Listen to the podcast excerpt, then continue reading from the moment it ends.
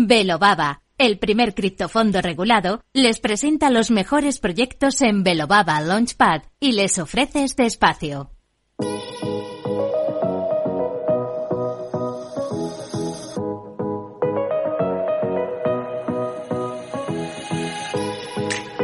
Pues después de estar una semana esperando este momento y como siempre coincide con un aluvión de noticias, hoy tenemos a los amigos, a los compañeros de Velobaba con los que vamos a analizar todo lo que está ocurriendo en torno a Binance, en torno a la detección de FTX y todo lo que ha sucedido este año en el mercado cripto, que desde luego hay muchísimo que hablar, ¿eh? daría para muchos programas. ¿Qué tal? Albert, Valentín, muy buenas tardes, encantado de teneros por aquí.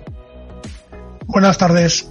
Buenas tardes. Muy buenas, ¿qué tal chicos? Eh, si os parece, empezamos por la última hora, por estas noticias sobre Binance del Departamento de Justicia, que parece que sopesa imponer cargos contra Binance, una investigación que data de 2018, o sea, llevan cuatro años eh, investigando de alguna forma y ahora ha salido esta noticia, no sé si tiene algo que ver o no con lo de FTX, pero como comentaba antes, eh, ha provocado una ola masiva de retiros hasta 2 billones, hasta 2.000 millones de dólares y quiero que me contéis un poquito vuestra opinión así a, a, a primera vista vuestro primer input, vuestra primera, vuestro primer impulso después de conocer estas noticias? ¿Creéis que hay algo de cierto que es eh, mero food por, eh, no sé, hacer un poco que caiga el mercado, que no tengan tanto monopolio de, del mercado de, de los exchanges centralizados? ¿Qué, ¿Qué pensáis que ha pasado? Bueno, yo creo que eh, estamos ante, una vez más, un, una acción de cara a la galería y me explicaré. Uh -huh ha quedado evidente que eh, el tema de FTX eh, cogió a todo el mundo desprevenido. Y ahora pues hay que demostrar que a pesar de eso seguimos regulando, controlando el mercado, haciendo cosas, ¿no? Entonces, uh -huh.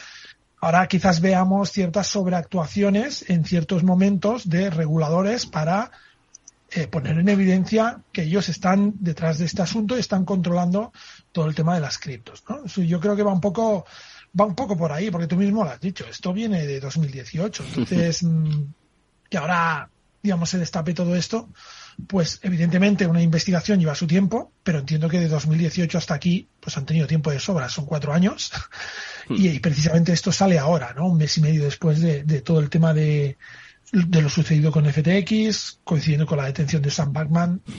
a mí me parece que al final, como también has comentado antes, por el volumen de activos que tiene Binance, esto a día de hoy no es muy significativo. Es, es mi, mi, opinión. ¿eh? ¿Qué opinas tú, Valentín? ¿Es una operación de chapa y pintura? ¿O qué es esto? um, también puede ser una, una, también puede ser un tema de, de, de, de que salga un poco titular y de vincular a tantos actores relevantes de, de Estados Unidos, Unidos detrás, de 2018 detrás de, de esta noticia, eh, un, también un, un, como un poco tirón de orejas, ¿no? Es decir, hmm. mmm, vale, tú has castigado a, a FTX claro. y ahora vamos a revolver un poco para castigarte a ti también. No te vas a ir de rositas de esta que has provocado en el mercado. Puede haber un poco de todo. Al final nunca, nunca sabremos, y, y creo que tampoco podemos perder mucho el tiempo en qué hay detrás, qué es lo que desemboca o qué provoca. Uh, pero sí que darle la importancia que tiene muy poca a este tipo de cosas, porque hasta que no sucedan no podemos preocuparnos o sacar conclusiones. Y, y bueno, eh, que todo fluya. Eh, no, no, no, no, le veo. A ver, todavía queda más castigo, un poco de más de castigo el mercado, bien por diferentes cosas. Es decir, eh, mientras que sigamos viendo este tipo de noticias, todavía compradores y vendedores no se sienten cómodos. Eso quiere decir que algunos querrán que esto baje, otros querrán, por el contrario, que, que vuelva a subir. Pero más que nada es eso, es un poco de decirle que tú también vas a llevarte un, un correctivo ¿no? de esto que has provocado. En el caso de Binance, ¿creéis que además hay como cierta inquina hacia ellos? Es evidente, bueno, eh, todos sabemos, ¿no? La guerra comercial que había entre Estados Unidos y China. Está claro que Binance está bastante más vinculada a China, no únicamente por su CEO. ¿Creéis que puede haber algo de esto también? Como una acción un poco para no sé, limitar en este caso pues el monopolio que tiene en este caso Binance. Está claro que ya era el mayor exchange del mundo, ahora después de la caída de FTX aún más, puede ser un poco, aparte de un tirón de orejas, eh, no sé cómo decir, oye, que aquí estoy yo, eh, que no te lo voy a poner fácil. Es que es, es, es eso, Sergio, es que es, al final esto nadie tenía en cuenta nada. O sea, 2016, 2017, me acuerdo cuando aparece Binance. Nos entrega un airdrop de 500 tokens de, Binance, de, Binance, de BNB gratis. es que estábamos utilizando en aquel momento BNB, que a día de hoy ni te cuento lo que es aquello. Eh, venimos del tema de MTGOR de 2014, todavía pues eso, ¿no? Que no estaban Bitfines, Bitrex, Binance, eh, como así como referentes. Hmm. Binance ha creado un, modelo de negocio, un proyecto muy potente, enorme. Eh, de hecho, yo siempre digo en bromas, ¿no? Mi hija va a conocer más Binance, por decirlo de alguna manera, no va a conocer más estas entidades que un banco. Van a irse a ellas a ciertas cosas más que a un banco. Esto ahora empieza a tener sentido y a calar en la sociedad. Y estas, estas entidades empiezan a tener claro que Binance es un monstruo, ya no solo dentro, sino que también fuera de la industria. Es algo que es muy importante, es algo que tiene una capacidad de crecimiento enorme, que tiene una grandísima liquidez, una grandísima capitalización, que es un proyecto, ahora está en 40 billones de dólares, está quemando al año alrededor de un 10% del cap que tiene, o sea, es decir, este año ha quemado 4 billones de dólares en tokens. Por lo tanto, mm, creo que eh, contra Binance poco podemos hacer más que ver el ejemplo de lo que ha hecho, de cómo se hace un gran proyecto. Hmm. Luego, que por dentro haya cosas que estén mejor o peor, ya no me meto, pero creo que la importancia de este sector, la importancia de este tipo de actores dentro de este sector, está empezando a calar en, en Estados Unidos que puede ver, pues eso, ¿no? Perjudicadas. De hecho, hmm. eh, CZ, tiene prohibido pisar suelo americano. Es decir, hay mucha inquina, hay mucha cosa contra, contra él, ¿no?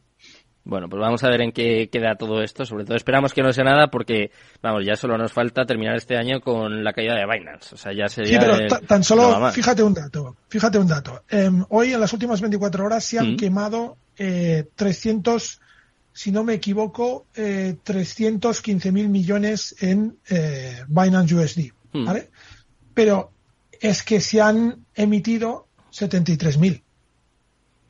¿Vale? Es decir, esto no es una estampida. Hay gente, evidentemente, de forma mayoritaria que está sacando, que ha habido una extracción porque una de estas noticias siempre penaliza, hmm.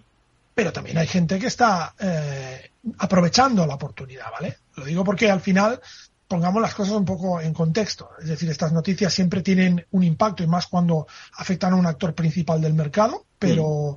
pero realmente ese impacto hay que relativizarlo siempre. ¿no?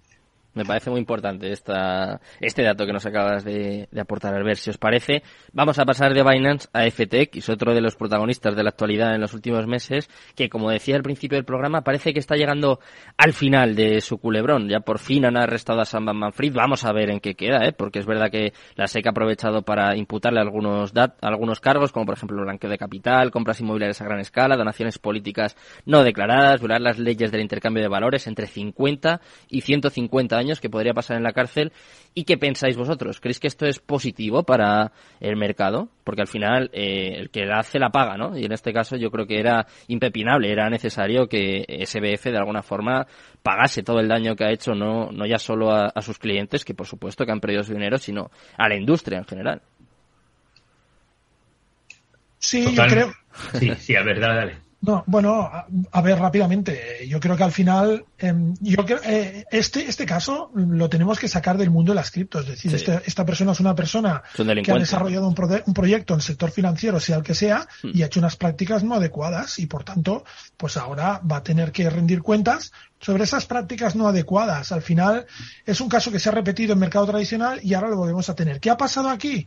Pues que puede haber tenido más incidencia precisamente por la falta de regulación. Entonces, a mí lo que me preocupa es que em, con el mundo de las criptos se entra en una especie de, de, círculo vicioso, de círculo cerrado, en el cual los reguladores advierten del peligro de las criptos, pero no las quieren regular. Y luego te dicen que las criptos están así porque no están reguladas, pero no ponen nada encima de la mesa para regularlas de una vez, de una forma lógica y con sentido común. Entonces, ¿no? Estamos en esa zona de nadie, ¿no? Y en esa zona de nadie, pues a veces pasan estas cosas, que hay gente pues que por ignorancia, por mala fe, por lo que sea, eh, acaba pues realizando actividades no, no adecuadas, ¿no? Y que se exceden y que luego pues incluso pues cometen delitos.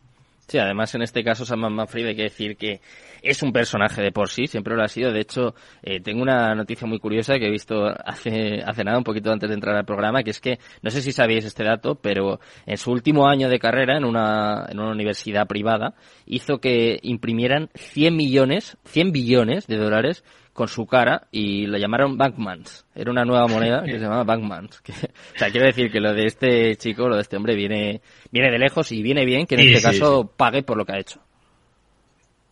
Viene, viene con, viene con pedigrí por lo que veo. Madre mía. Eh, un poco lo que ha dicho Albert, ¿vale? No, eh, no podemos, a ver, estas cosas no pueden quedar impunes. Eh, estas cosas deben de castigarse como se castiga cualquier otro acto delictivo de corrupción, de malversación, de influencia.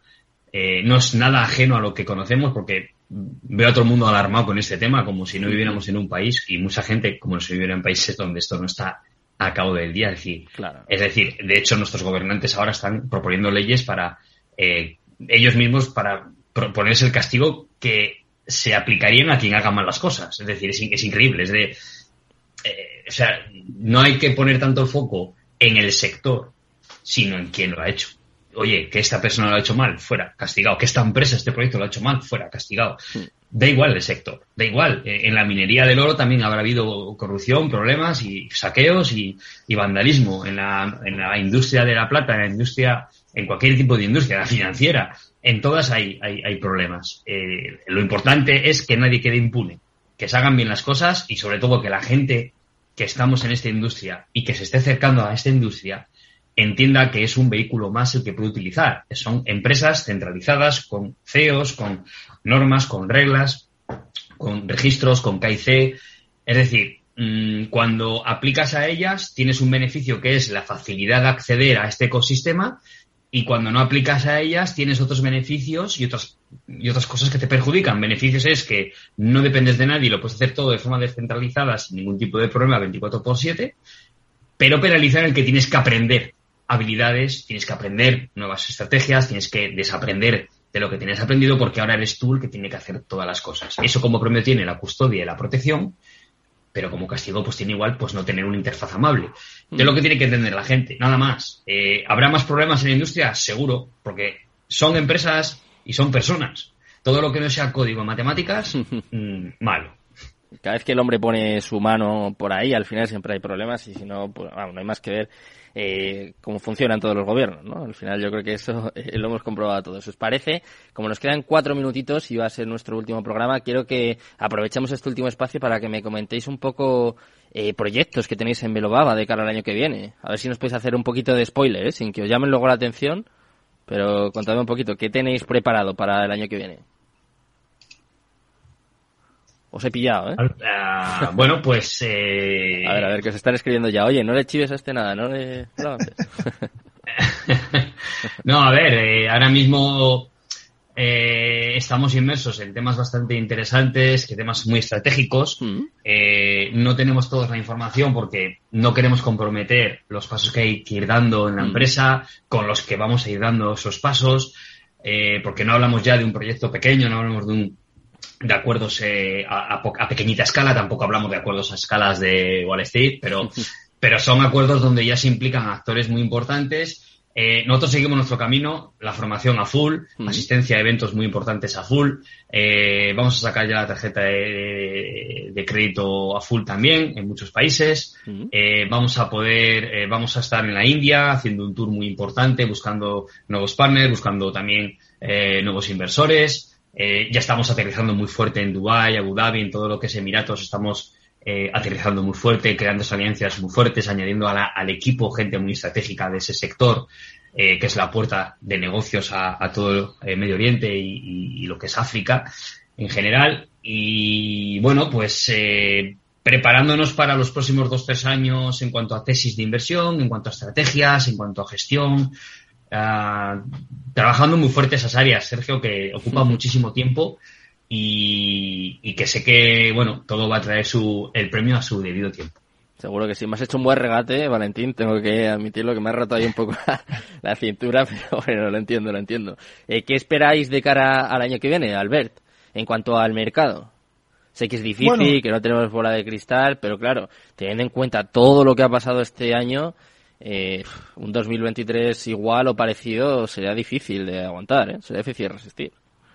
Yo, yo, creo que podemos ver cambios. De hecho, yo quiero acabar con una reflexión positiva y es que mm, seguramente muchos de los usuarios cripto este año han aprendido conceptos como el proof of reserve o el colateral. Es decir, mm, yo creo que desgraciadamente en estas situaciones es cuando se aprende más, ¿no? Y aquí eh, esta, esta situación de mercado que hemos vivido, que estamos viviendo, ha hecho que quizás los usuarios empiecen a aprender a fijarse en otros conceptos más allá de la, de la rentabilidad. Y en ese sentido yo creo que estamos ante o podemos estar ante un renacimiento del sector cripto porque el sector cripto creo que ha llegado un momento en el cual, después de haber digerido todo esto, y esperemos que no haya nada más, se mirará en el espejo, eh, habrá que hacer autocrítica, ver lo que se ha hecho mal y a partir de lo que se ha hecho mal, construir de nuevo eh, proyectos más eficientes, más sólidos, más robustos, que realmente con la, el aprendizaje que hemos tenido durante este año y medio, pues, pues, den unos resultados mucho mejores, ¿no? Y yo creo que ahí está el gran potencial del sector cripto y la capacidad de regeneración que tiene. O sea que para mí el 2023 de entrada pues puede ser un año apasionante. Pues nos vamos a despedir de esta forma, me parece muy interesante que es verdad, ha habido una limpieza en el mercado evidente, pero que puede traer también transparencia y puede traer cosas muy positivas para el sector, que espero que también en este caso os, toque a vosotros, ¿eh? con, con Beloaba y personalmente a vosotros, a Valentín y a ver, muchísimas gracias por estar conmigo por aquí una tarde más y nada, nos vemos muy pronto chicos, un placer. Un placer Sergio y felicidades y a por todas en tu nueva aventura. Gracias, gracias, muchas gracias. Buenas tardes. Nos despedimos también ya de todos los oyentes y os dejo, por supuesto, en buenas manos con Rocío Arbiza, con Mercado Abierto y todo su equipo. Muchas gracias, muy buenas tardes y Cristo Capital, tu demon.